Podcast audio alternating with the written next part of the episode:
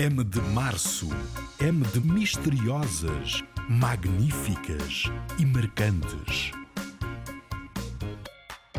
Olá, sou a Amy. Olá, e eu sou a Lúcia Vicente, a mãe da Amy. Hoje eu e a Amy vamos contar-vos a história de António Rodrigues. Sabes quem foi António Rodrigues? Não. Sabes? Então, António Rodrigues foi uma grumete. Parece-me mesmo seguir a história. Pois é, ela foi um grumete. Um grumete é uma, um aprendiz de marinheiro. Ela nasceu em Aveiro em 1580. Imagina tu. A Ah, verdade não sei o que é que aconteceu aí. Eu vou-te dizer, o que aconteceu aí foi que ah, as pessoas viviam em vários sítios e um deles era no Norte de África.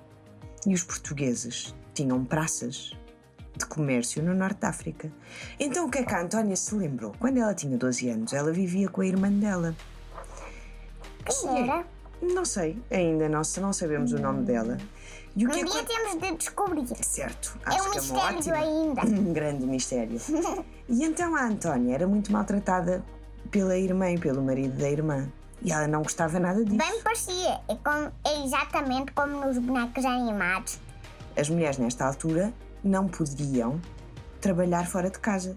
Se fossem muito pobres, trabalhavam nas feiras, limpavam a casa das outras mulheres, vendiam água. Mas não podiam ser marinheiros, nem pensar. Ninguém queria mulheres nas caravelas, imagina tu. Quebrou as regras. Yep, cortou Eu adoro! Então a Antónia cortou o cabelo muito curtinho, vestiu roupas de rapazes e foi trabalhar no navio. Mas ela fez algo ainda mais incrível, sabes o quê? Não, Quando ela chegou a Marrocos, que é no norte da África, ela foi para o quartel dos portugueses e disse: Senhor comandante, eu quero ser do exército. Ela teve que fingir um bocadinho a voz, não é? Porque ela era uma menina, não era, um- não era um rapaz. Mas mais uma vez, as mulheres nesta altura. devo mentir. Mas foi por uma boa razão, sabes? Então, ela lá conseguiu que a deixassem entrar no exército português. E ela trabalhou, trabalhou, esforçou-se e nunca ninguém descobriu que ela era uma, Uma mulher.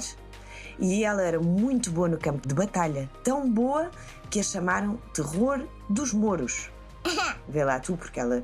É no um campo de engraçado. ela no campo de batalha era muito, muito destemida. Mas aconteceu uma coisa, sabes?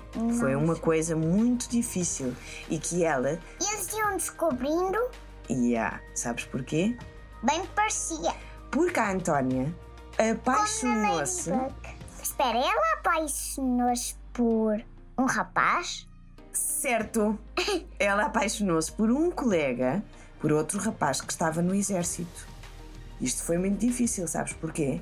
Porque, Porque naquela altura, quem mentisse ao rei, porque ela era um soldado do rei, quem mentisse ao rei era punido e castigado, sabes com o quê? Ah, Deixa-me tentar adivinhar. A pôr a cabeça num daqueles coisas e cortar? Muito provavelmente. Mas ela foi honesta. Apesar de ter mentido ao início e de ter dito que era um homem em vez de dizer que era uma mulher, como ela era muito corajosa no campo de batalha e ajudou muito as tropas portuguesas, o rei desculpou-a. Não só desculpou, como ela voltou para Portugal, casou-se com o colega dela e o rei, ainda por cima, deu-lhe uma tensa vitalícia. Sabes o que é uma tensa? Uma tensa é uma renda. Dava uma tensa anual ou vitalícia.